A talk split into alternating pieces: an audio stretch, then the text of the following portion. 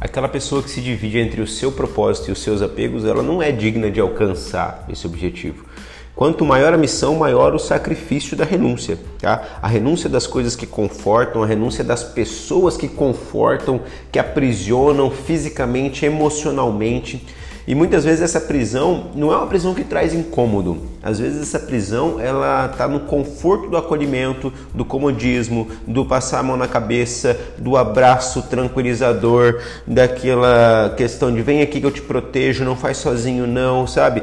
Aquele zelo excessivo que às vezes nos prende. E tem uma passagem que Jesus, ele é enfático, ele fala assim, ó, quem ama mais os seus do que a mim não é digno dessa missão, não é digno da missão de Cristo. Vamos trazer isso para a nossa vida terrena, né, para o nosso dia a dia, para o nosso empreendimento. É, no caso de, de Jesus, ele é o grande propósito.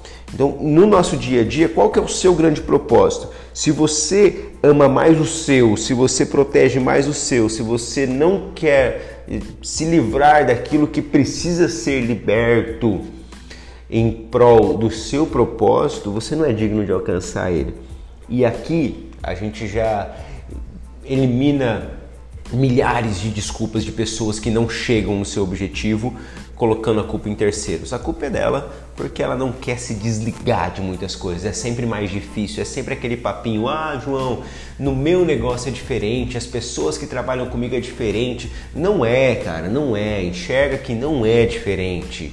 É você que precisa tomar uma atitude mais firme.